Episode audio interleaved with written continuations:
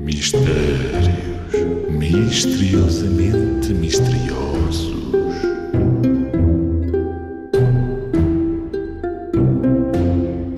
Um pai tem três filhas e cada filha tem um irmão. Quantos filhos tem este pai? Quatro.